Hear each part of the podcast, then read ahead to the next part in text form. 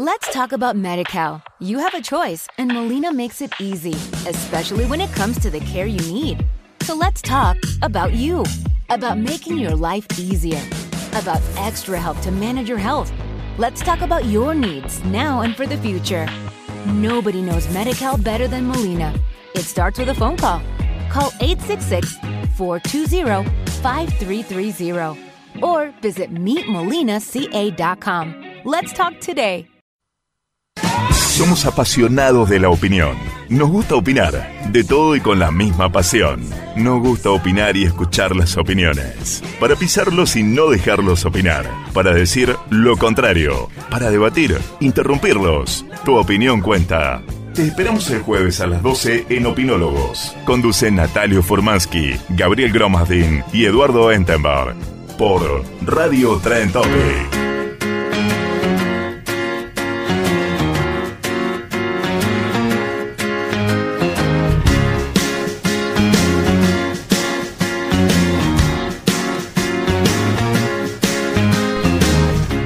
Hola Planeta Tierra, hola Argentina, hola opinólogos de todo el país, hola Jaime, Hola, buena, ¿te falta?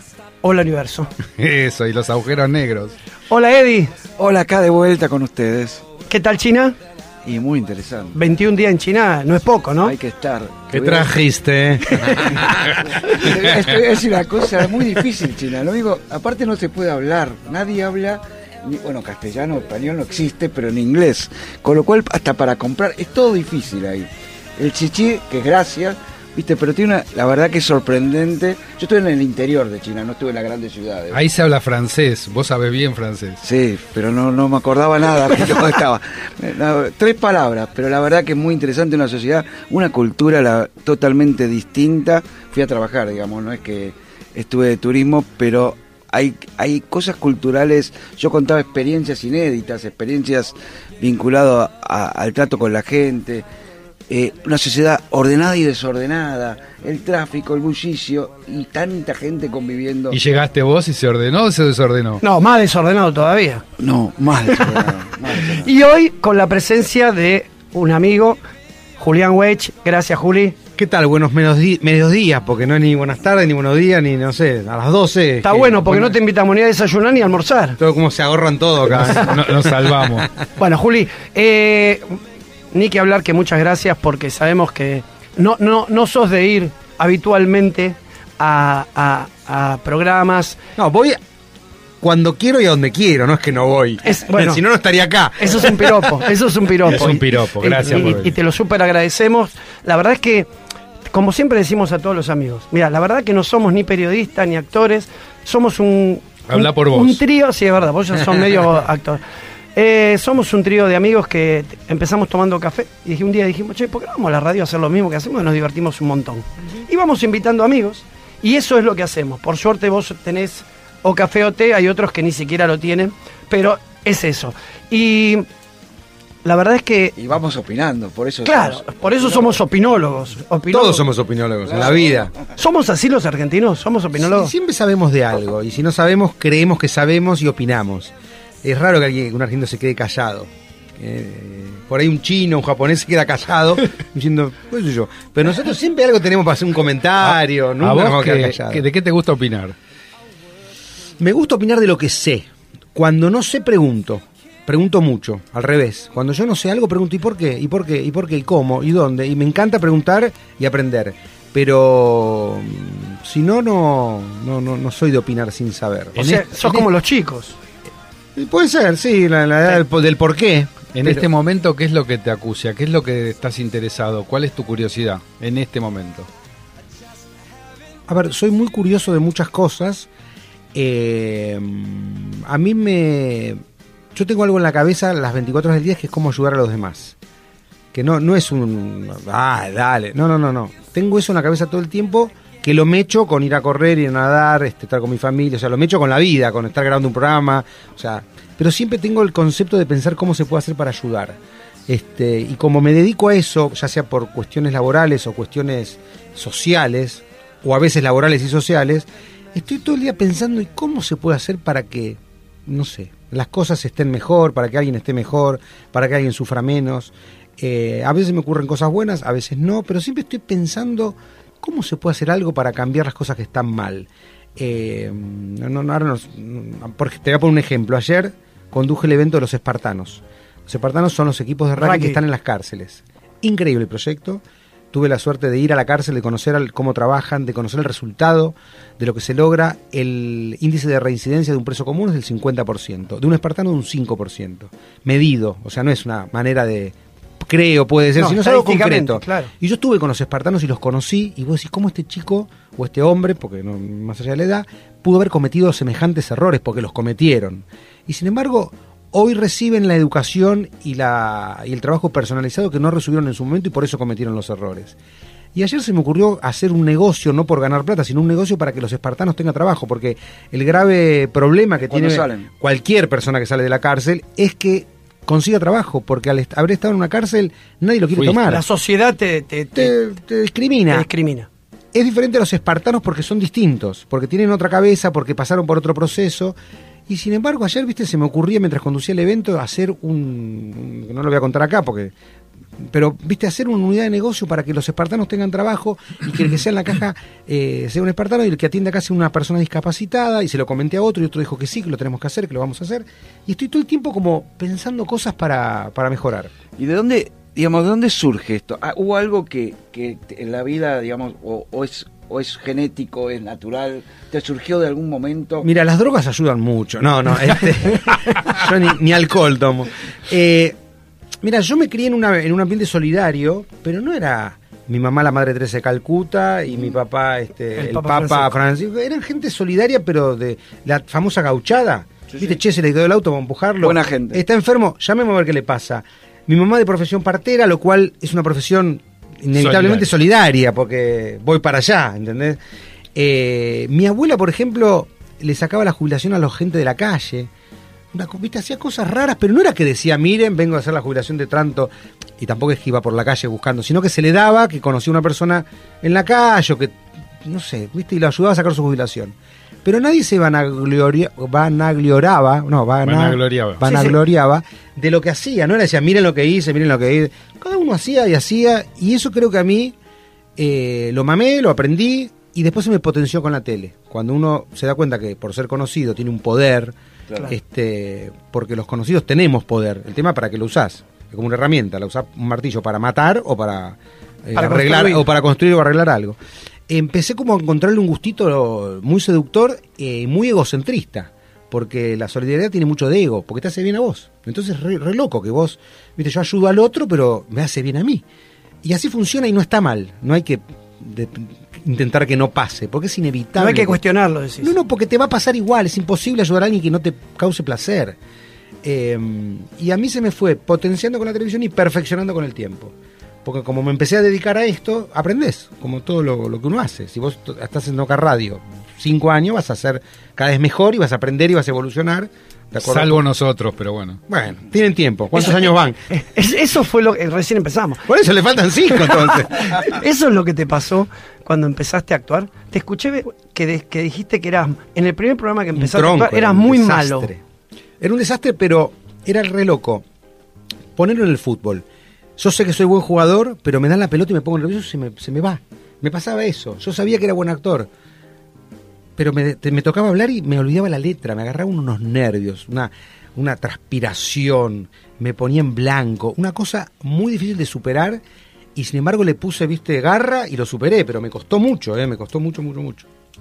Era medio miedo escénico, un poco de miedo escénico. No sé qué. Pánico era, era terror, pánico, miedo, pero. ¿Viste cuando algo te bloquea y decís no puede ser que esté nervioso y no pueda lograr acostumbrarme a esta situación de decir una letra, de actuar? ¿Y cuándo fue el clic que te... que te Cuando me echaron, ahí dije. ahora sí. No, fue Pelito los primeros. Yo estuve, habré estado un año en Pelito. ¿Qué edad tenías? 19 años. Y después cuando me tocó Clave de Sol, que fue al año, ponele, ahí fue como que arranqué con fuerza. Ahí ya estaba más seguro. Y ahí arranqué. Una vez que ahí arranqué y no paré. Pero no eras tan chico. En, eh, no, Clave de Sol habrá sido a los 19, 20, 21, 21, 22, por ahí. Ahora, ¿quién fue? ¿Tuviste algún maestro, alguien que te haya hecho el clic? No, para esa situación no. para ese clic. Sí tuve maestros de actuación como Lito Cruz, Serrano, estudié en el conservatorio, o sea, me formé mucho. Pero nunca tuve, en esa época aparte nadie te enseñaba nada. No te agarraba el director, te decía, vení, te explico así, tranquilo. No había cero contención. La verdad que era un ambiente... O sea, ¿empezaste a estudiar antes de actuar? o- Sí. o- o no, fue- no, no. Ah, Empecé a estudiar antes, pero al poco tiempo, al año, empecé a trabajar. Pero nunca dejé de estudiar.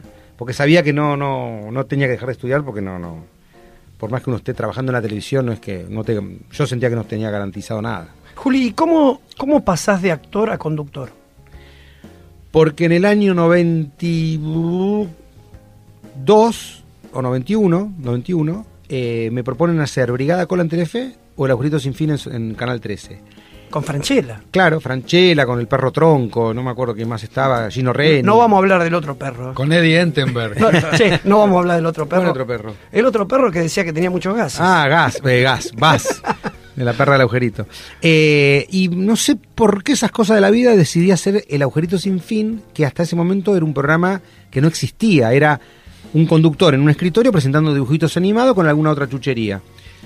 Pero claro, cuando me senté en eso y los productores que tuve que fueron buenísimos, que eran Ricardo Cabana y Fabián Muñoz, empezaron a crear y yo empecé a sentirme cómodo y empecé a, poner yo mi impronta, mm, empecé a aprender a conducir. Y así fue. Fue dos años de Agujerito Sin Fin que aprendí a conducir. ¿Pero volviste a actuar? Mientras hacía el agujerito hacia la banda, por ejemplo, y después hice cosas, pero hice una película, hice, hice cosas, pero me- entre que me llamaban más para conducir y a mí me, era más fácil conducir, me quedé conduciendo. Y volvamos un poquito, un poquito más atrás. Escuché que dijiste que hasta los 16 años no te llevabas bien con Julián Weich. y un poco antes también. Fui una persona muy sufrida por un exceso de sensibilidad. Entonces la pasaba mal en el colegio, la pasaba mal en el club, la pasaba mal en todos lados. La pasaba mal conmigo, básicamente. Y a partir de los 14 empecé a hacer terapia, 15, y ahí empecé como a, no sé si es amigarse o cuál es la palabra, pero empecé con la pista de la terapia, que te hace replantear un montón de cosas. Me llevó un tiempo y, y- ya cuando empecé a estudiar teatro ya estaba como más no te digo ubicado, pero apuntaba hacia algo.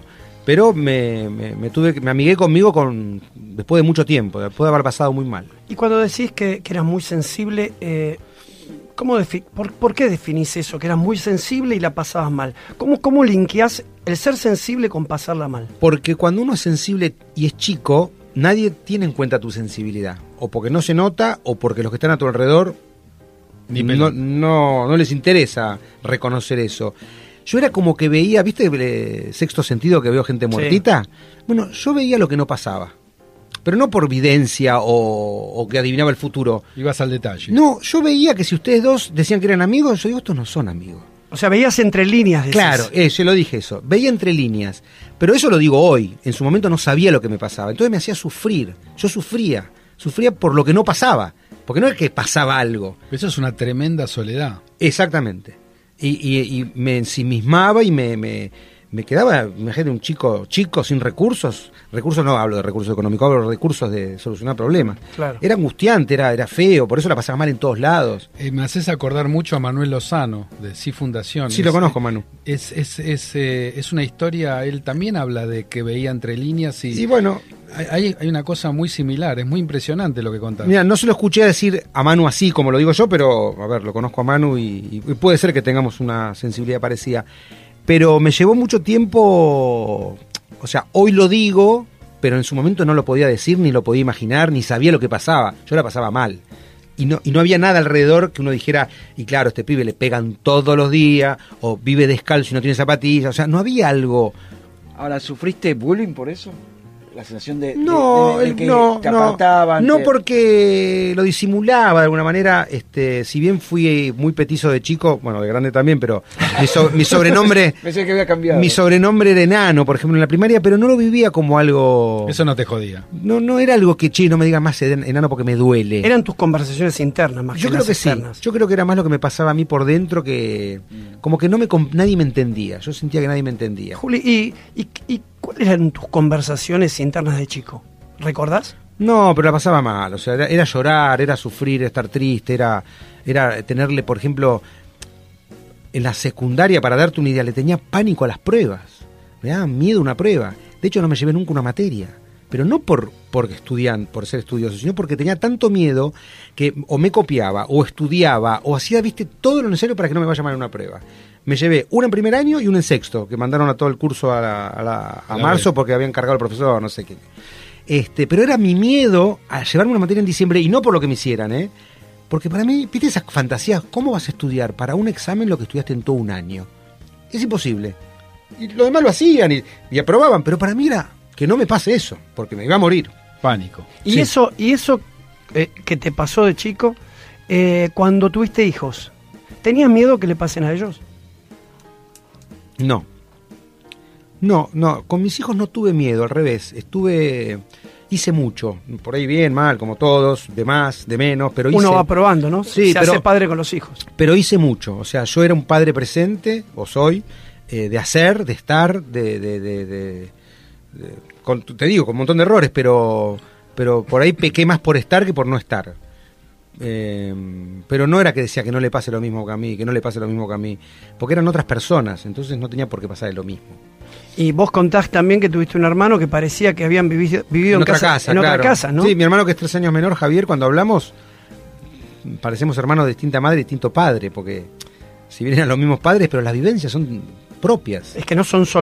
Amplify your career through training and development solutions specifically designed for federal government professionals. From courses to help you attain or retain certification, to individualized coaching services, to programs that hone your leadership skills and business acumen, Management Concepts optimizes your professional development. Online, in person, individually, or groups, it's training that's measurably better. Learn more at managementconcepts.com. That's managementconcepts.com. Let's talk about MediCal. You have a choice, and Molina makes it easy, especially when it comes to the care you need. So let's talk about you, about making your life easier, about extra help to manage your health. Let's talk about your needs now and for the future. Nobody knows MediCal better than Molina. It starts with a phone call. Call 866 420 5330 or visit meetmolinaca.com. Let's talk today. Solo vivencias de, con la familia, sino el mundo que te rodea también Y- y la- influye sobre vos. Y, y lo que la psiquis de cada uno hace frente a una taza de té, ¿viste? Para mí puede ser una taza de té como el vaso mitad lleno, mitad lleno y mitad vacío. Claro. Es lo mismo, yo lo puedo ver lleno y lo puedo ver vacío y es el mismo vaso.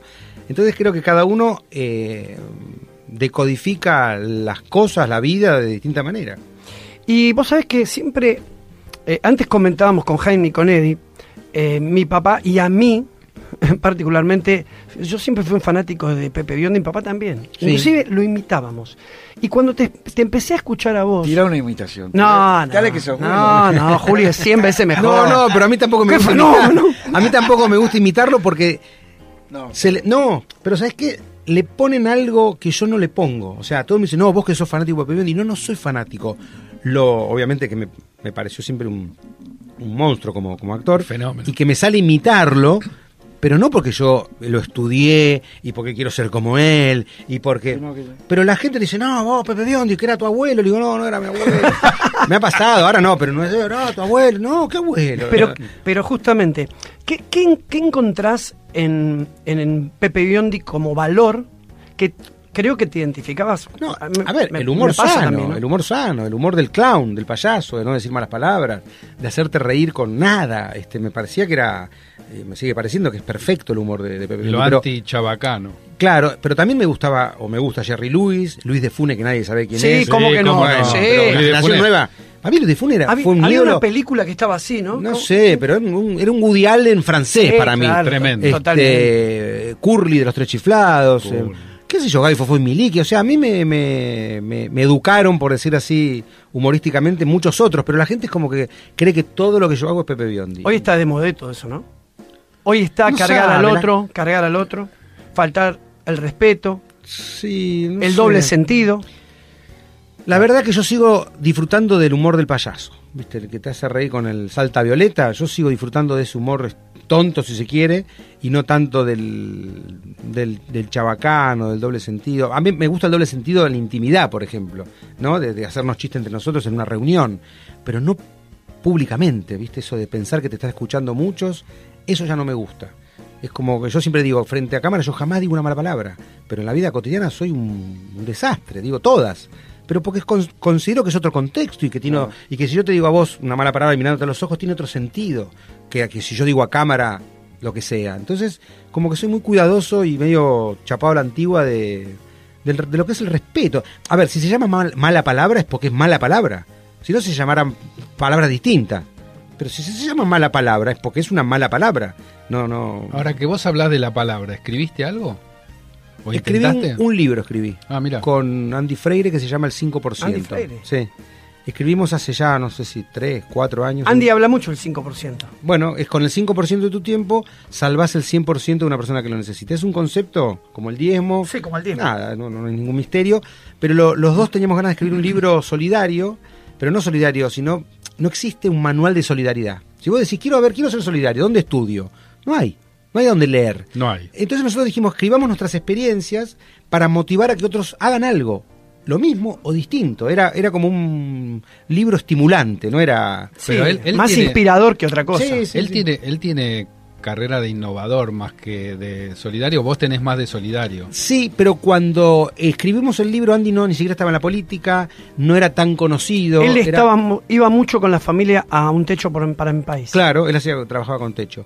Este, pero él no era lo que soy. Hoy en- por ahí te, te- te suena más por esto de innovador, aunque lo era, pero no era tan conocido. Pero fue como decir, en vez de escribir un libro cada uno, que más o menos es lo mismo, y escribamos los dos un libro y nos potenciamos. Cuando vos eh, hablas de, de lo que te da la televisión para poder llegarle a la gente y, hacer solidaridad, me vino a la cabeza, eh, ¿alguna vez serías, trabajarías de político? Porque eso también te permitiría mucho. Yo trabajo con los políticos y trabajo con el Estado. El Estado tiene todos los recursos. El Estado tiene la plata, tiene toda la plata. A veces no la sabe usar, a veces la usa mal, a veces se la roba, a veces no saben qué hacer. Y para mí es muy fácil trabajar con el Estado. Y de hecho ayer en la fiesta de los espartanos estaba Gabriela Michetti, vicepresidenta de- del país, que fue la que consiguió fondos para hacer la primera cancha de pasto sintético en una penitenciaría. Ah, mira. Estaba Gustavo Ferrari, que es el ministro de Justicia de la provincia de Buenos Aires, y estaba Alex Campbell, que no me acuerdo el título, disculpas. Y son gente del Estado, eh, creo que también Educación a través de Burlich pusieron fondos, y es el Estado que hizo algo alucinante. Este, ¿Dónde van a hacer la que- cancha? no, ya lo hicieron. ¿Dónde? En la penitenciaría 48 de la, en San Martín, en el Camino Buen Aires. Ah. Lo que pasa Ah, es que sí. el Estado y la política deberían ser el instrumento, lo Claro. que siempre decimos, para dar mejor calidad de vida a la gente o ayuda a la gente que lo necesita. Lo que pasa es que está distorsionado y se ha transformado en otra cosa. No, y aparte, ¿sabes lo que yo aprendí con el tiempo? Por ejemplo, UNICEF trabaja con el Estado. No trabaja paralelo al Estado, con el Estado. Es tan grande el Estado que es muy difícil moverlo. Y no trabaja, te ayudo a vos, te ayudo a vos. Tiene que son políticas de Estado. Entonces le cuesta moverse. Por eso está bueno que el Estado trabaje junto a las ONGs. Porque las ONGs son más chicas, son más ágiles y te dicen, Y mira, llegan a lugares que mira, no en Villa llegar". Crespo hay este problema y tengo esta solución. Me da la plata, la hacemos juntos. Yo pongo la gente, vos pones la plata, nos come- y, y- y el Estado dice, dale, dale, dale. Y, y así funciona el Estado, más rápido. ¿Y crees, crees en los políticos? Uf. Te meto en un terreno. No, no, a ver, Porque yo los veo trabajar. A ver, cuando yo estoy, trabajan. Y sé yo, pero porque no sé si porque estoy yo o porque trabajan siempre. Yo no, no, no, no estoy dando. Con Gaby Michetti me tocó viajar. Y pongo el ejemplo porque es lo que viví. Viajé a Posadas en el avión, eh, en un vuelo privado. Viajamos hasta Posadas. Bajó ella. Hicimos un evento que tenía que ver con mi empresa de filtros de agua que se llama Agua Segura. De ahí fuimos a Iguazú. Otro evento. De ahí nos fuimos en helicóptero a otro lugar. Volvimos en helicóptero. Avión privado. bueno, todo el día así. Eso lo hicimos en Posadas y Iguazú y lo hicimos en Salta. Y laburó como una perra, Michetti. Y con su discapacidad, que era la subía, la bajaba, Claro. con todos sus inconvenientes, laburó. Pero no sabés cómo laburó. Y yo te digo, y sí, yo la veo laburar. Y, y la veo compenetrada y la veo este, diciendo cosas con sentido. Y no la veo diciendo, eh, che, ¿dónde, dónde, dónde hay un lindo shopping acá en, en Salta para distraerme? Laburo con la gente de Hábitat y Desarrollo, con Marina este, Clemensewitz, y yo los veo laburar y, y su equipo y laburan. Pero te habrán tentado en algún momento. No, no, no, nunca. es que, Jamás. es que tu perfil tiene mucho de, de- de atractivo, porque la gente creo que lo que vos transmitís, por lo menos para mí, transmitís conexión con la gente y credibilidad que hoy falta. Sí, pero no la. ¿Lo sentís no, eso, No, no, sí, a ver, eh, me ocupo de que pase eso. No es que pasa de casualidad. Yo me ocupo, y fue muy loco porque lo aprendí en el Jurito Sin Fin. Nosotros nos pasamos en el Jurito Sin Fin, que era un programa hecho con dos pesos, que cuando nos salían mal las cosas los decíamos. En vez de decir, viste, disimulemos que salió mal, decimos, chicos, no salió mal. Hicimos esto y nos salió mal. Y, y ahí la gente agradecía que le, conté- que le contáramos la verdad. Y yo me quedé con eso. Qué bueno. Y, y obviamente que si no sos así es medio difícil sostenerlo en el tiempo. Pero se dio que a la gente le gustaba, que a mí me era cómodo contar la verdad y hice mi carrera así, diciendo la verdad y... ¿no? Uno le puede mentir a la gente poco tiempo. Yo creo que la tele te desnuda bastante, que podés mentir, pero llega un momento que dicen, este no, no, no me está No, diciendo la pero verdad. hay mucha gente que miente mucho tiempo, mucho. Sí, bueno, los políticos, todos los políticos que tenemos a nuestro alrededor, de todos los partidos, que cuesta saber si está diciendo la verdad, si lo está haciendo por política, si lo está haciendo para ganar las elecciones, si lo está haciendo porque le pagaron, si lo está haciendo porque, qué sé yo, hay de Sí, todo. Por eso el descreimiento, digamos, a toda la clase política, claro, por supuesto. Juli, vos que, te- que contás de, de tu sensibilidad y, y de tu ser solidario, Mm. cuando recorres el país y ves la cantidad de chicos eh, sin escolaridad, eh, que no tienen nada, ¿qué es lo que te pasa? ¿Qué pensás? ¿Cuáles son tus conversaciones? Mi conversación es, bueno, yo estoy haciendo algo y yo me estoy ocupando de que algo pase. Obviamente que no alcanza y que no soy el único, pero me tranquiliza saber que yo estoy haciendo algo.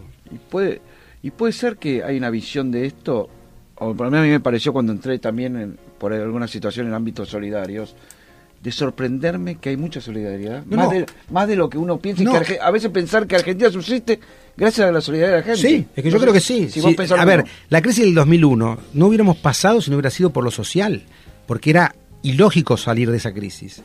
Eh, y sin embargo salimos. eh, yo siempre dije que había 100.000 ONGs en el país. El otro día escuché que hay 150.000. 150. Bueno, yo me había quedado con 100.000. Hay 150.000. Y yo te digo una cosa, cuando vos te mueves en un ambiente solidario y social, no sabés la gente linda que hay. No, es espectacular. No, no, no, no, no. Pero no sabés lo que es. Yo viajo por todo el país. He estado hace poco en la frontera tripartita entre Bolivia, Paraguay y Argentina, a 500 kilómetros de la capital de Salta. Vos no sabés la gente que hay ahí. Maestros rurales en nuestro país, que vos decís, ¿qué hace acá este tipo dando clase a 60 kilómetros de la capital, sin internet, sin luz y, y con guardapolvo dando clase a cinco chicos? Porque hay gente que cree todavía en las utopías, ¿no? Pero no, no, no. No es que cree en la utopía, hace lo que tiene que hacer y siente que hace lo correcto. Esos Y no, y no está héroes. cuestionándose, no, si estuviera en un colegio privado en Capital Federal estaría ganando mucha más plata y tendría. Está haciendo lo que tiene que hacer y siente que es lo correcto y lo que, y lo que le toca y, y no, y no está queriendo ser más de lo que, de lo que puede ser.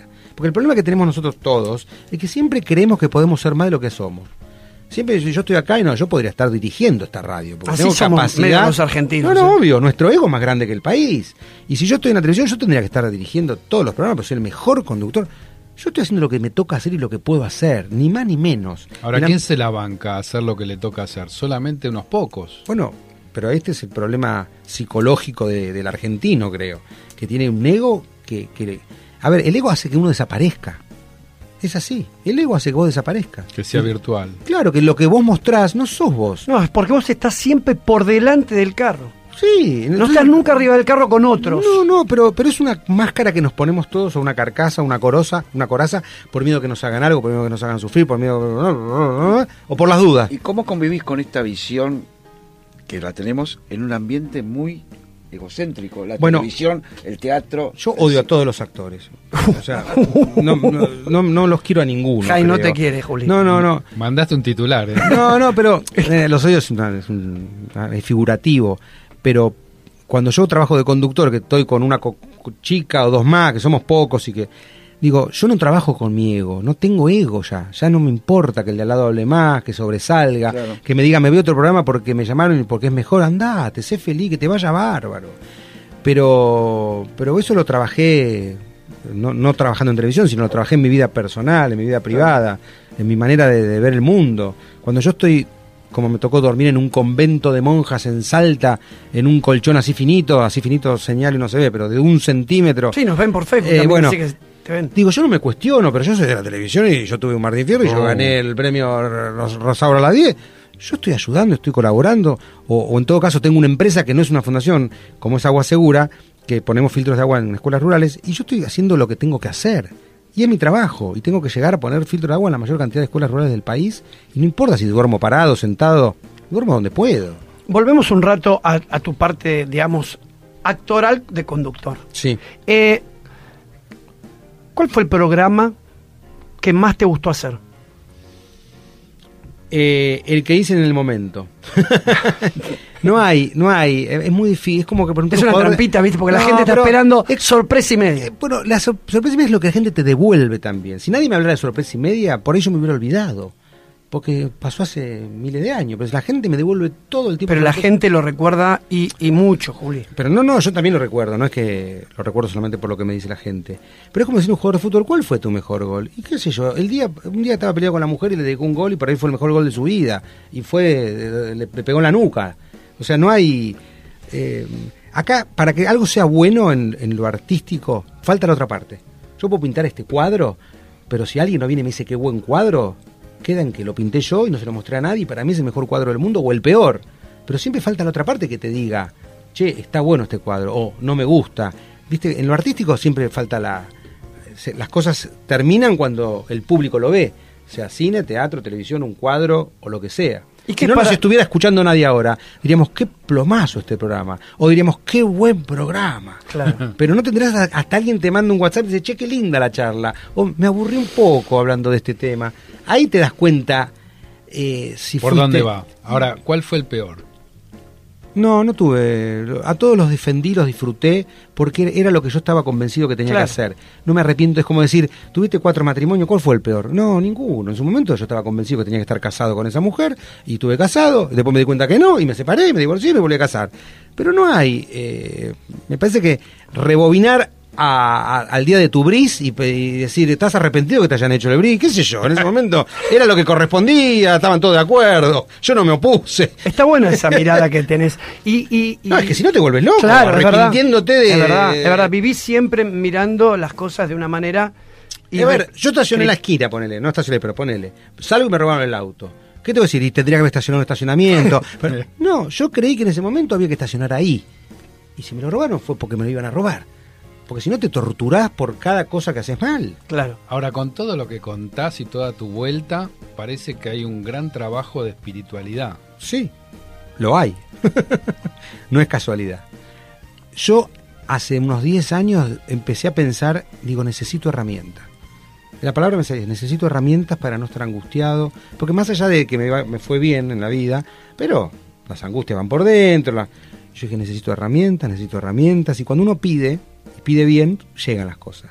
Pero laburé, empecé a leer libros sobre budismo, empecé a ir al templo, empecé a, a ver, hacer yoga, empecé a meditar, empecé, empecé, viste, cuando decís, necesito herramientas para no eh, sufrir la, la insoportable levedad del ser, que iba más allá de un éxito, más allá de un programa, más allá de, de mis hijos.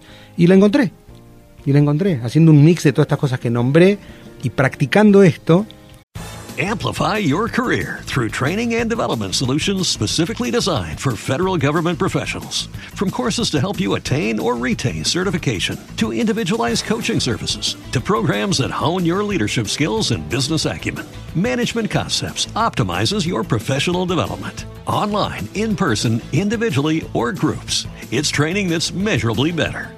Learn more at managementconcepts.com. That's managementconcepts.com. As humans, we're naturally driven by the search for better. But when it comes to hiring, the best way to search for a candidate isn't to search at all. Don't search, match with Indeed. When I was looking to hire someone, it was so slow and overwhelming. I wish I had used Indeed. If you need to hire, you need Indeed. Indeed is your matching and hiring platform with over 350 million global monthly visitors, according to Indeed data, and a matching engine that helps you find quality candidates fast. Ditch the busy work. Use Indeed for scheduling, screening, and messaging so you can connect with candidates faster. And Indeed doesn't just help you hire faster. 93% of employers agree Indeed delivers the highest quality matches compared to other job sites, according to a recent Indeed survey. And listeners of this show will get a $75 sponsored job credit to get your jobs more visibility at Indeed.com slash podcast. That's Indeed.com slash podcast. Terms and conditions apply. Eh, logré tener un bienestar y logré vivir el presente y logré no preocuparme por el mañana este, ni por el pasado y la paso bien. ¿Meditas? Medito. Sí, ¿Cuánto tiempo por día? todo el tiempo. Meditar es una manera de vivir, no es una manera de, de- de- de juntar los pulgares con el índice. mm. Eso puede ser una técnica de meditación que te lleve a un estado lindo. Pero cuando vos lográs vivir el presente, Vivís en equilibrio. no necesitas hacer nada. Me hice vegetariano, por ejemplo. Pero porque un día dije, ¿por qué tengo que matar a un animal para comer? Tal, cual. digo, "Mm, me parece lógico. Y no es que alguien me dijo, oh, que los viste, está el vegano, el vegetariano. el-". Digo, ¿por qué tengo que matar a alguien para comer? Y dije, no como más carne, y ya está. Y Sí, nadie la- me cuestiona si, si, si un día me quiero comer un bife, me lo como. Digo, nadie me va a decir, ah, no sos más vegetariano, te comiste un bife. Claro, te importa lo que vos pensás y lo que vos sentís más de lo que la gente opina de vos. Y lo que, mira, el otro día me pasó una cosa muy graciosa. Venía de Salta de estar con los wichís y los wichís tienen una particularidad, te regalan todo lo que tienen, lo más caro que tienen. ¿Qué son sus artesanías? Collar de acá, collar de allá, un crucifijo de madera gigante. Me lo puse todo y bajé del avión con todo puesto. Me agarró un paisano, un, jab- un jabad, jabad, Jabad, jabad. joven encima era. ¡Jodian! Digo, hola, ¿qué te pasó? Porque me vio con un crucifijo. Los bichis, los le bichis. digo nada, le digo, son bendiciones. Le digo, yo lo tomé como bendiciones, no lo tomé como que me estoy colgando un crucifijo, entonces si soy judío, soy católico, soy cristiano, soy musulmán, soy budista. Y, y me parece que deberíamos quitarle el peso a todos los símbolos por los cuales estamos, no sé, eh, Atrapados. rodeados. Atrapados. Pero los sistemas de creencias son muy fuertes y a veces no te pueden entender. No, no, y son respetables, ¿eh? yo respeto a todos. Pero es como ver, mirá qué loco, hablando, traspolando esto a la solidaridad. Vos ves un morochito en la calle y cruzás. Pues este me va a afanar, porque es morochito. ¿Por qué? ¿Por qué? Es lo, mismo, eh, es lo mismo que este, este muchacho me ve con, una, con un crucifijo y me dice, ¿qué te pasó?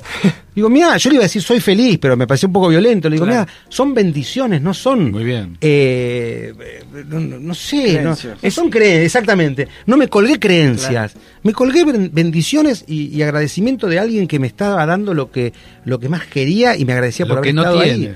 Lo que- hasta lo que no tiene. Y ayer un espartano, mirá cómo todo cierra, dijo un discurso frente a mil personas, dijo, yo antes pensaba que la gente que tenía plata, porque obviamente los que estaban abajo eran gente plata, clase media, que estaba colaborando con la cena, pensé que eh, los que tenían plata me discriminaban a mí que no tenía, y por eso les robaba. Y se dio cuenta que el que, que dis- que el que discriminaba era él. Eso lo pudo decir un tipo que estuvo preso. Muy interesante. y vos lo escuchás, un morochito, que, te, que, que vos decís, yo te veo en la calle y cruzo, y estaba diciendo algo que es muy fuerte. Yo pensé que ustedes me discriminaban a mí porque yo era pobre, porque no tenía, entonces por eso les robaba. Lo dijo en la cara a mil personas. Bueno, hay un, hay un cartel cuando entras en el Museo de Discriminación de, de Los Ángeles que dice, ¿cuándo fue la última vez que usted discriminó? Todo el tiempo discriminamos. Todo el tiempo. Y no nos damos cuenta, ¿eh? Y todos. Lo, lo tenemos como... Lo tenemos, es cultural ya. Claro. tenemos como asimilado. Mira, yo es siempre- parte de nuestro ser. Yo siempre en los semáforos doy plata. Antes me cuestionaba que no, que no, que seguro que es para el alcohol, que es Sí, para el padre sí. que no trabaja. El destino. ¿Viste? Y yo me quería ocupar de algo que no me puedo ocupar. Entonces opté por dar plata. Y una vez me robaron el celular. Porque yo abrí la ventanilla en realidad, se lo regalé más que nada. Pero yo por ese que me robó un celular no voy a dejar de dar plata. Correcto. Porque es lo más fácil decir, ah, no, me robaron el celular, ahora no le doy a nadie. Es lo más fácil, es lo más cómodo. Pero eso hay que ser HDP para negar tu posibilidad de ayudar porque uno te robó el celular. Habré entregado, no sé, en cinco años, ¿cuánta gente? ¿Mil personas? Uno me robó el celular. Y bueno, me tuve mala suerte, ese uno. ¿Qué sé yo? Juli, ¿qué es, eh, eh, ¿qué es la frustración para vos? Para mí la frustración es cuando querés hacer algo que vos pensás que podés hacer, pero que estaba lejos de tu alcance. Cuando vos te pones una meta, y ahora que miro esa montaña en el monitor, yo subí la Concagua. Ah, qué bueno. Y la meta es llegar a la... ah, sí, alguna vez lo Eh, mostramos en televisión, claro. la sí, meta sí. era llegar a, a la cumbre. Me faltaron 300 metros. No. Sí, sí, es Sí. verdad. No llegaste. Y muchos dicen, oh, qué calentura, qué bronca y qué frustración. No. O sea, yo tenía como objetivo llegar a la meta, pero no iba a hacer nada para llegar a la meta y perder un brazo o, o morirme en la, en la, en la El cumbre. intento, claro. Y bajé como si hubiera hecho cumbre. Porque di lo máximo de mí, porque el médico me dijo, flaco, bajá porque no podés más. Y yo di lo máximo. O sea, la frustración es cuando... Porque el tipo me dijo, vos podés llegar a la cumbre, pero no sé si bajás. porque esos 300 metros son, es una hora de escalada, un desgaste terrible y después hay que bajar. Y yo dije, yo quiero bajar, no, no, no, no quiero la foto en la cumbre y después que me bajen en Después una bolsa. claro. Y yo bajé feliz de la vida y me acuerdo que dije, ya tengo algo para contarle a mis hijos, suficiente. Me parece que la frustración es cuando vos tenés una expectativa distorsionada de tu capacidad. Bueno, eso dice el budismo, ¿no? Bueno, yo no lo leí el budismo, lo leí de- No, no lo leí, lo, lo, lo- lo- Hoy los chicos, lo viví. Hoy, lo- hoy, hoy los adolescentes eh, le- les cuesta mucho la frustración, no lo ven como un aprendizaje para la vida, ¿no? Y es que, a ver, si yo hubiera, yo así no hablaba a los 14 años. Claro. A los 14 vos te enamorabas de una chica y querías tener a esa chica como sea. Dice, pero flaco, te lleva 6 años y dos cabezas. Ah, yo quiero que sea mi novia. Y no, hay una No etapa pensás. de la vida que no razonás, que sos un, un hervidero de, de hormonas y de, y de, y- pero está bueno equivocarse. A mí lo más lindo que me pasa con mis hijos es que se equivoquen. ¿Los dejás equivocarse? Pero ¿sabes qué? Que se den la cabeza contra la pared 26 mientras no se les pase nada grave. ¿Te duele? No, no, porque me parece que es el. Digo, ¿qué voy a evitar? Eh, Vos a tus hijos le decís, abrigate, abrigate. El pibe salió en remera. Y bueno, si te engripás, jodete. Está bien, lamentablemente te voy a tener que cuidar yo. Pero dos veces no le va a pasar. Y, y para mí el porrazo es necesario, es importante. Juli, ¿qué otras cosas te gustan en la vida? Salgamos un poco de lo que es el- el- la parte del, de- del famoso. Sí. ¿Te gusta la música? ¿Te gusta el fútbol? ¿Te gusta el cine? Soy fanático del rugby, soy fanático de correr, soy fanático de nadar, soy fanático de andar en bici. ¿Jugás rugby? Eh, A veces juego cada tanto, pero algún partido así. Ahora voy a jugar con los espartanos. ¿Jugaste de chico? al Sí, rugby? jugué hasta los 19 años. Y para mí el rugby es un deporte transformador socialmente, más allá de lo que uno le pase como deportista. De hecho, lo veo en los espartanos, lo veo en Rugby Sin Frontera, lo veo en Botines Solidario, en todas las ONG donde colaboro y está el rugby de por medio. Me- la música soy vago, o sea, no escucho música y digo qué lindo y no sé qué es, este, pero me gusta. Me gusta la música bailable, la de la década de los 80, pero no tengo un gusto musical. ¿viste? Me puede gustar el blues, el jazz, el rock, el pop, me gusta lo que, lo que venga. Eh, no todo, ¿eh? Eh, Escucho tango y me deprimo, pero me gusta cantar tango, porque estudié canto y te hacen estudiar con tango, y me parecía una poesía y una sensación divina, Tremenda. pero no pude cantar nunca porque soy un burro, entonces tengo una cosa rara que escucho un tango y no me gusta, pero si lo canto me, me, me llega. Eh, me gusta la vida al aire libre, me gusta... ¿Te gusta el cine? No, voy al- no, vi, no vi ni el padrino, mira, no, no. soy un de- no, veo, no veo series. No Soy- ves Netflix, no, estás veo en- Netflix, no. No, estás conectado con eso, estás soy- conectado con otra cosa. Soy raro, soy raro y como mujer decimos, somos muy raros nosotros, somos personas ¿Sos raras. lector? Pero puedo estar un año con un libro. Y para mí leer es el momento indicado, a la hora indicada, cuando leo tres páginas y lo guardo. Por ahí lo llevo, tengo un libro que viajó por todo el mundo y no lo terminé. Se llama, eh, es recomendable, eh, el libro tibetano de la vida y la muerte. Alucinante. Que tiene que ver con esto de cuanto más aprendes de la muerte, mejor vivís. Cuanto menos miedo le tenés a la muerte, más fácil vivís y la verdad que eh, es muy interesante.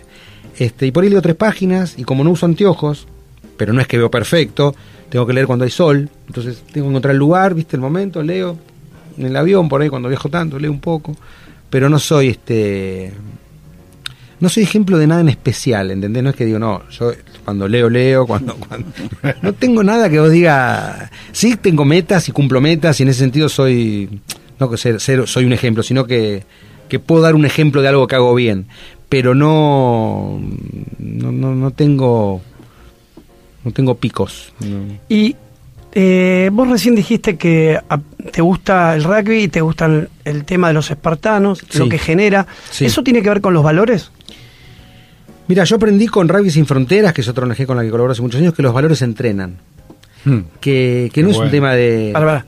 Vamos a hacer como decimos siempre para nuestra tía de Tel Aviv. ¿Viste? Sí, Fantino dice para. sí. ¿Qué- qué- A ver, los valores se entrenan. ¿Qué quiere decir esto? ¿Qué es estar en paz? ¿Encerrarte en tu casa y poner la alarma y decir, estoy en paz? No.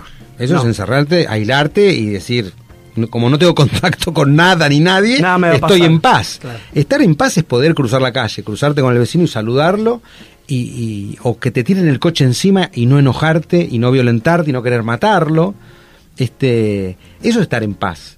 O sea, ejercer la paz. Mostrar que vos estás en paz y que querés contagiar al otro. Y no con un machete en la cabeza, estoy en paz y le das en la cabeza, estoy en paz, no me vengas a, a- a romper mi paz. por eso digo que lo- los valores como la solidaridad se entrenan. ¿Y cuáles serían, si yo te digo, dame cinco valores que vos considerás que eso es con los que llevas o lo que con los que construís tu vida? Hoy mirando al otro, que no es un valor en sí que uno dice, viste, que es raro, no es como los siete pecados capitales que está los bueno. nombrás, viste, y decís, eh, ah, te entendí. Pero hoy mirar al otro es la clave de todo. Pero de, de- de mirarlo y verlo. La empatía. de decir, mira, yo el otro día, yo siempre busco ejemplos, me la paso hablando con ejemplos, viste que siempre tiro ejemplos.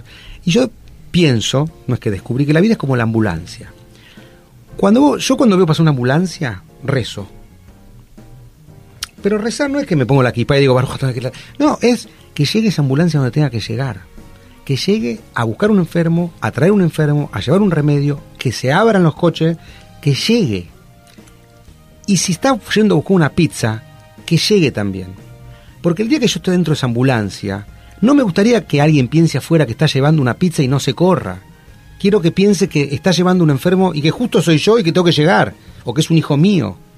Y nosotros a veces pensamos Vale. que el que está en la ambulancia nunca vamos a ser nosotros. Entonces, mira, este hijo de puta está. Uy, perdón, mira, me salió decir la mala palabra. Este hijo de puta está en la ambulancia, seguro no tiene que ir a ningún lado. Pone la, la sirena porque está apurado para ir a ver el partido.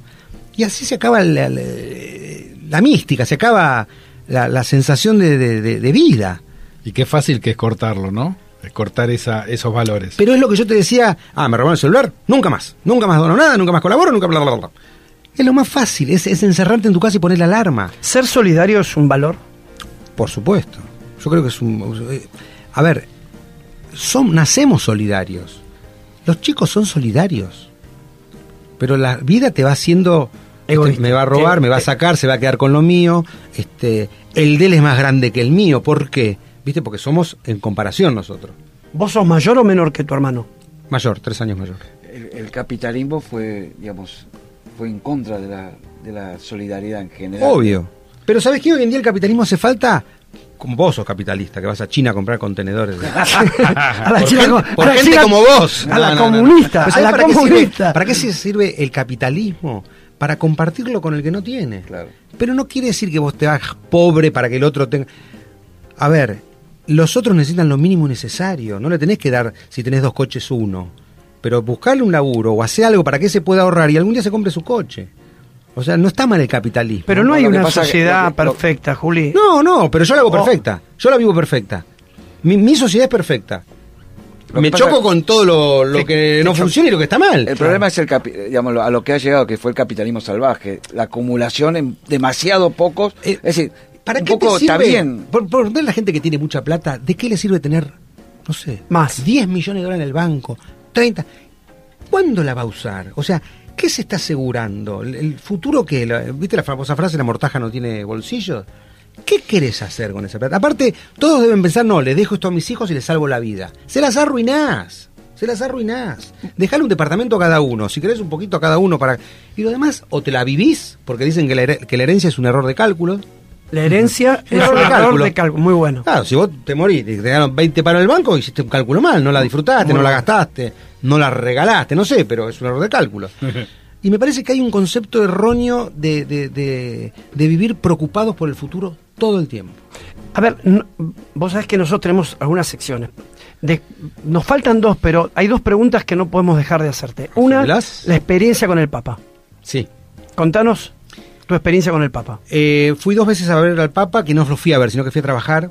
La primera vez fui a conducir un evento con escolas eh, al Vaticano, que ahí fue donde conocí a, a no solamente al Papa, sino a Juan Gabriel Arias, que es un cura que misiona en Mozambique, y por eso adopté dos chicos de Mozambique, que actualmente tengo mm, dos chicos adoptados de 28 y 23 años. ¿Acá? Acá, sí, Ah. hace tres años ya. ¿Viviendo en tu casa? Eh, no, a cerquita. Porque ya cuando los adoptamos, el cura ya había conseguido una casa para que vivan, becados en la UCA porque estudian, y, mm, y tenían como medio resuelto todo, pero no tenían padre y madre que los... Nada, te ve la panza, ¿quién Que los llama? contengan. Los contengan. Así que con mi mujer hace tres años estamos abocados a estos dos chicos que en un año y medio se reciben y en teoría vuelven a Mozambique a ayudar a su gente o a lo que pase, porque no sabemos qué puede pasar. Y mi experiencia con el Papa fue encontrarme con una persona humilde, normal, que está ocupando el rol de Papa y que lo está haciendo lo mejor posible. Y me encontré con una persona, no me encontré con un star. una persona que se brinda, accesible, que yo mm, yo creo que no me conoce, estoy convencido, y la gente dice, ¿cómo no te va a conocer? Pero estoy seguro que no me conoce. Pero yo le, le di un abrazo y un beso como si fuera un familiar. Ni, ni, o sea, no, él no te propone distancia y yo tampoco la busqué. Yo lo abracé y le di un beso. Después que se enoje, que me diga que no, igual no me dijo nada. Pero yo lo abracé y lo besé. Y la segunda vez fui hace menos tiempo, el año pasado, creo. Ya me pierdo con el tiempo. Y fui por el, con el Instituto de Diálogo Interreligioso. Qué bueno. Lo que, que es maravilloso lo que hacen, que están... Este, Tema de la eh, diversidad, ¿no? Sí, que está un, eh, Danny Goldman, eh, Amplify your career through training and development solutions specifically designed for federal government professionals. From courses to help you attain or retain certification, to individualized coaching services, to programs that hone your leadership skills and business acumen, Management Concepts optimizes your professional development. Online, in person, individually, or groups, it's training that's measurably better. Learn more at managementconcepts.com. That's managementconcepts.com. eh, Guillermo Marcó y es Omar Masud o siempre me... Sí, sí, Omar, Omar, Omar, eh, me- me- me- se me mezclan los apellidos y los nombres, me pero que me, Sí, le pido sí, disculpas. es Omar. Eh, es Omar y no sé si es Masud, Masad. No, no eh, no, no.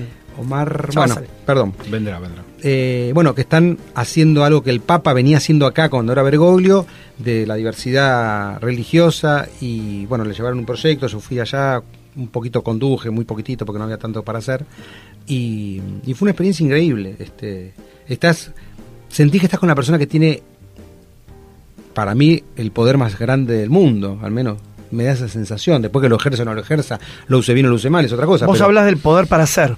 el poder de decidir y de, y de- de decirle la- al mundo, el muchacho, pongámonos de acuerdo. Este, nada, ojalá viva muchos años y ojalá siga transformando no solamente cuestiones terrenales, sino la imagen que tiene la gente del Vaticano y del Papa, de este Papa y del que venga. Porque siempre viste como el Vaticano que tiene oro y, y tenemos un, un Papa Francisco que es lo más terrenal que hay, de- de- con sus mismos zapatos y con, nada, con una vida austera y, realmente como tiene que ser la vida de un Papa. Y la otra pregunta tiene que ver con conciencia, con el agua conciencia, Sí. con todo lo que, que vos haces desde algo personal, Mm. pero para mejorar al otro como vos decís que te gusta. Bueno, vos recién nombraste el capitalismo consci- consciente, ¿no? ¿Dijiste así? Capitalismo Salva- salvaje. Salvaje. Salvaje. Bueno, mi empresa se llama Capitalismo Consciente, la del agua. Porque yo no niego que puedo ganar plata vendiendo agua, pero no me quedo con el 100%, me quedo con la mitad. La mitad la dono. La mitad de la ganancia. La mitad de la ganancia. O sea, después del año fiscal, después Un de... poquito más del diezmo que viene Y un poquito más. Y un poquito 50%, ¿no? Es el 50%. Porque históricamente lo Es el diezmo. Es el diezmo. Es el diezmo. sí, y es el- más que el 5%. Y es más que el 5. Pero porque es un concepto que busca ser imitado, no es que lo hice pensando en... Para inspirar. para que alguien lo haga. Y de hecho aparece cada tanto alguno que quiera hacer algo parecido. Y, y además hay una realidad que yo no vivo de eso, porque si viviera de eso, y no sé si me animo... Esa era la o- pregunta que te iba a hacer. O si podría donar el 50%, porque si vos llegas a tu casa y no te dé para comer, y decís, che, estoy donando más de lo que... De lo que mm, no sé, no estaría equilibrado el tema. Pero acá lo hicimos con la idea, a ver, si yo vendiera como Cuando lo decís lo hicimos es un emprendimiento de un grupo de mi gente. mujer y un amigo. Ah, ok. Esa es la empresa. Tu hija también está, ¿no? Ahora está mi hija porque se fue mi mujer. Pero no porque... No puedes un convivir con dos mujeres en un juntas la estaban, en- empresa. No, en un momento estaban todos juntos. Pero mi mujer se vino conmigo a hacer otro proyecto, entonces se fue de conciencia y mi hija se quedó eh, con conciencia. Bueno, eh, a ver, largamos. Tu hija Yara se llama igual que mi hija Yara. Y le dicen Lara. Y mi, hija me insulta En- todos los días. Papá, me dicen Lara, estoy repodrido. Estaría bueno preguntarle a los hijos, eh, ¿qué nombre te gustaría? ¿Te hubiera gustado tener? hubiese- exactamente. ¿Vos sabés que yo se lo pregunté a mi hijo? No, yo no. Me dijo, Martín, no, me hubiese gustado llamarme David. Mira vos. Me dice, ¿se puede agregar? bueno, pero te pueden decir David, Martín, claro. lo que quieran. Hay países que sí, ¿eh? Podés Pero a ver, cambiar. te pueden decir puede yo cambiar hasta el conozco- apellido. Yo conozco mucha gente que se llama José y le dicen Miguel. ¿Y por qué? Porque me dijeron una vez Miguel y me quedó Miguel y, y es así. Juli, vos sabés que tenemos una sesión, una sección que eh, no, no trata de, de comparar a nadie, pero si no hacemos un paralelismo. Sí. Que, a ver, ¿cómo, cómo, te, ¿cómo te viene eh, Juan Alberto Badía? Lo conocí a Juan, eh, para mí era el típico y clásico locutor argentino. Ni siquiera tanto animador o conductor, pero locutor. Era, era un hombre de radio. Después el, el proceso de su crecimiento artístico lo hizo conducir eh, ¿no? en televisión, Televisión.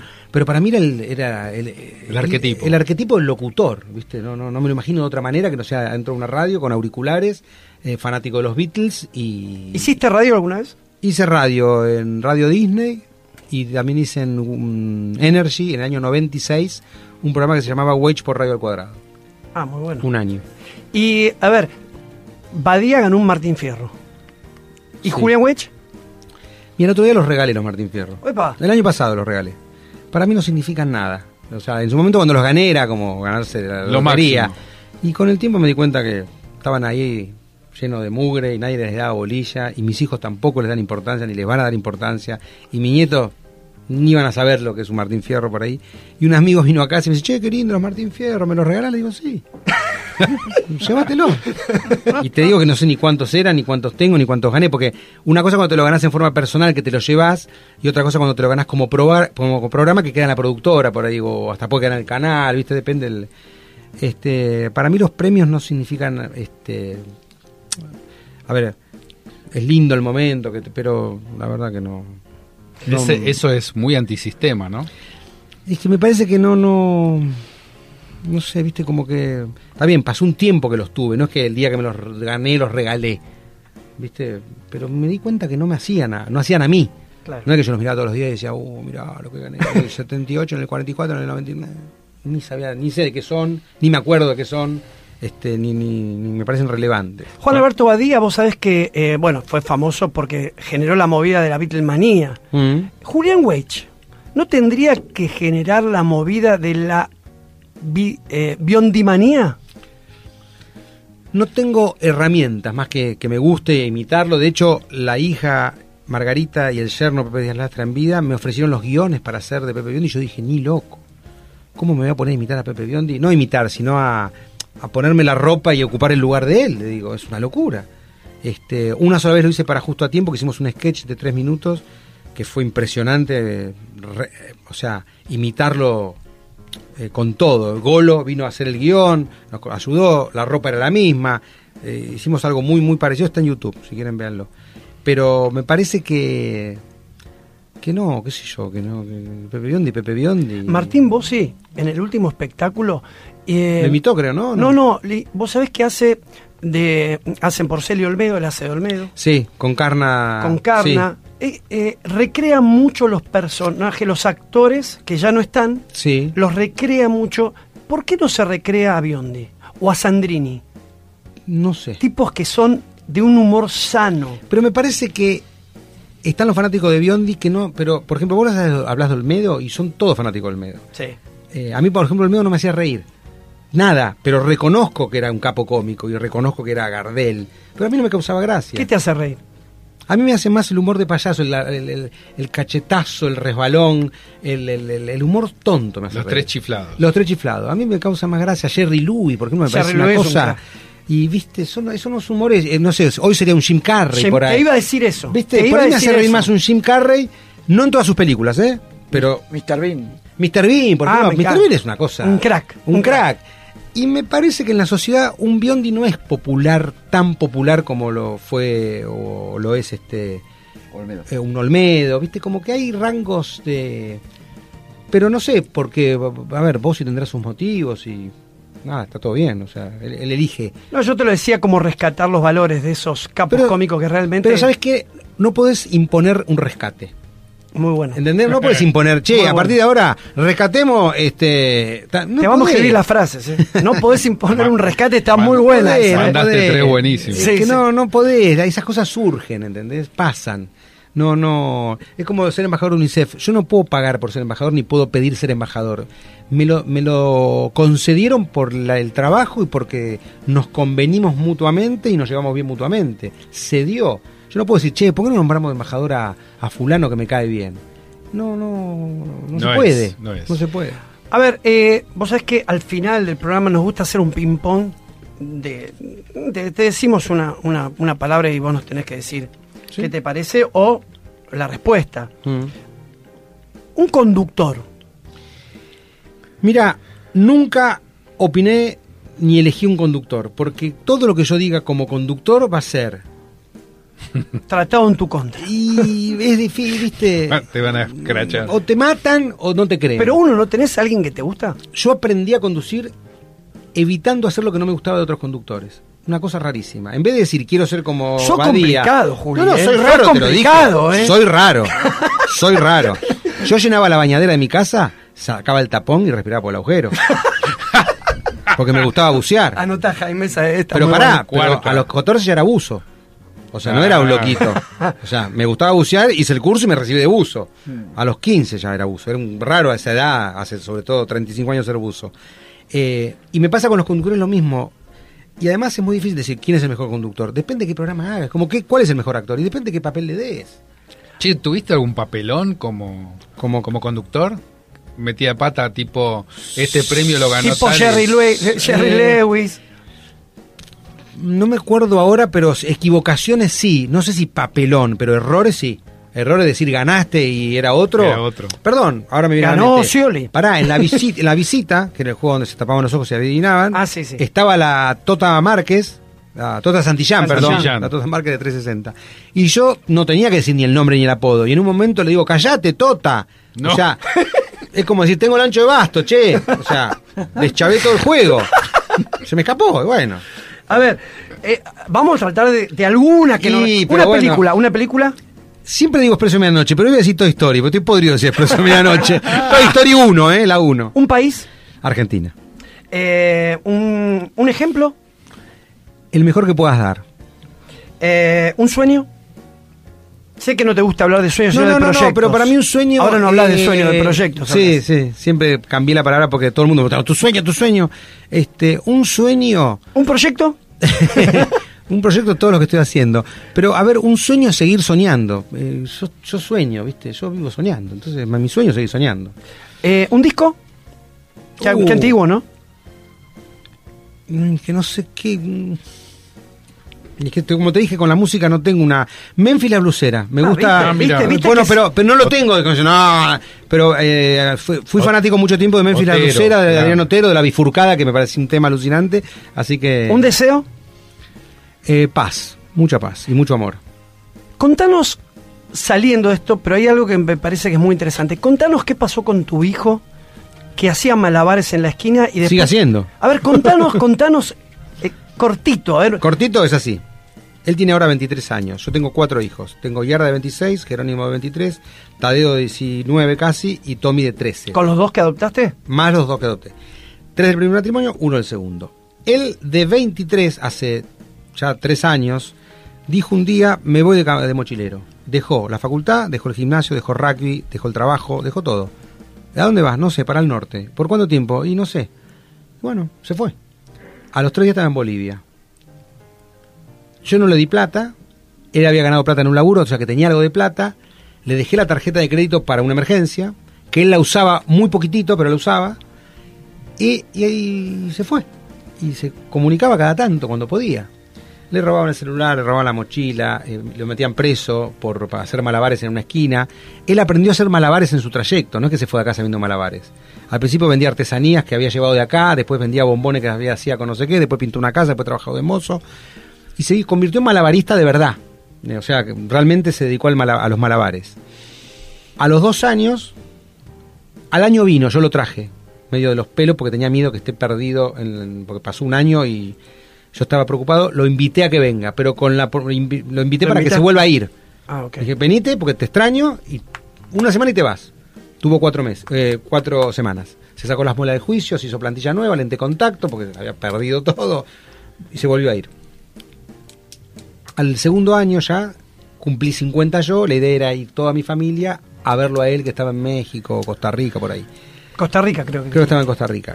Pero cuando mi mujer, que era la que estaba organizando todo, dice, ¿vos para dónde volvés? Él dice, no, me vuelvo con ustedes, me- ya quiero volver. Entonces mi mujer me dice, pero andate solo para eso, ¿para qué vamos? Todo, para volver todo. No, no, me voy solo. Entonces le dije, Momo, le digo, Momo, me voy a donde estés a vivir tu vida. Voy con una mochila, una bolsa de dormir. Y me fui a vivir en Panamá una semana, en la calle. ¿En la calle? Casi en la calle. Eh, el- la primera noche que llego con mi mochila, a- digo, ¿a dónde vamos? Al hostel, que estoy acá a 10 cuadras, fuimos. Yo encaro para alguna habitación y me dice, no, no, no estamos en la habitación. Somos 6, 7 estamos, no, En la palmera. No, tampoco, estamos bajo techo. Un alerito, sale la mitad. Sale 5 dólares. La habitación sale 10. Y es caro. Porque él vive con lo justo Sí, y, sí. y al día. Bueno, bajo- dormimos bajo techo. Vamos a la playa, vamos a la playa. Micro, dedo, no sé qué. Fuimos a una playa y dormimos en la playa. No habíamos llevado comida porque pensamos que iba para comprar. No comimos. Comimos un coco que venía flotando. Una latita de cerveza llena que apareció ahí flotando. Teníamos para hacer té, nos tomamos un té y dormimos en la playa. Al otro día dormimos en un parque igual a esa imagen que está ahí. Te juro que era igual, en Panamá. Nos colamos pagando un dólar, que era la entrada del Parque Nacional, y como nadie nos vino a buscar, nos quedamos ahí, dormimos, armamos la carpa, no sé qué. Y mientras tanto él hacía malabares en, la- en donde podía, yo pasaba la gorra, y estuvimos hace una semana, los últimos días en un hostel, y nos volvimos para acá. Tremendo. Y hoy sigue haciendo malabares en Superior La Sábal, que es la esquina donde suele estar él. Vive solo y juega al rugby, volvió al rugby, el Liceo Naval y hace su vida. Es profesor de Reiki, o aprendió a hacer Reiki, no es profesor. Increíble, Juli. Eh, la verdad, Y hoy, ahora se fue el otro, el de 19 se fue hace una semana. ¿Y cómo La- lo vivís vos? Yo feliz. Ya feliz. Sí. Aprendí a, a soltar. muy bueno. Juli, se nos acabó el tiempo, pero nada. Tengo más, ¿eh? Más Sí. tiempo. no, No, no, no, nos, sí. me- nos quedaríamos todo el día. No, no, Vas a venir de vuelta. Te queremos más que agradecer. No, más que agradecer. ¿La pasaste bien? Siempre la paso bien. No hay manera que la pase bien. Está bueno. Yo me gustaría que nunca la pasé tan bien que nos, hayas dicho eso. Si querés, su- sumate a Opinólogo, estás, estás invitado. Y bueno, nos vemos, nos vemos el jueves. ¿Cómo es la, la frase? ¿Cuál de todas? No sé. No, qué. si me ven, ¿cómo es? No, nos vemos cuando me vean. Nos vemos cuando nos, Nos vemos. Chao. Gracias. Nos vemos el jueves. Gracias. Gracias.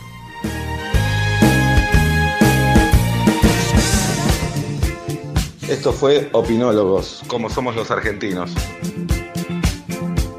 Te esperamos el jueves que viene de 12 a 13 por radio Trend Topic, en tu celular, en la web, por donde elijas.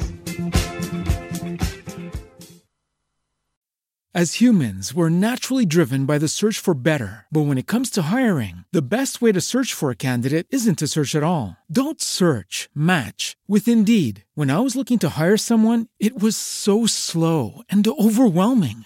I wish I had used Indeed. If you need to hire, you need Indeed. Indeed is your matching and hiring platform with over 350 million global monthly visitors, according to Indeed data, and a matching engine that helps you find quality candidates fast. Ditch the busy work. Use Indeed for scheduling, screening, and messaging so you can connect with candidates faster. And Indeed doesn't just help you hire faster. 93% of employers agree Indeed delivers the highest quality matches compared to other job sites, according to a recent Indeed survey. And listeners of this show will get a $75 sponsored job credit to get your jobs more visibility at Indeed.com slash podcast. That's Indeed.com slash podcast. Terms and conditions apply.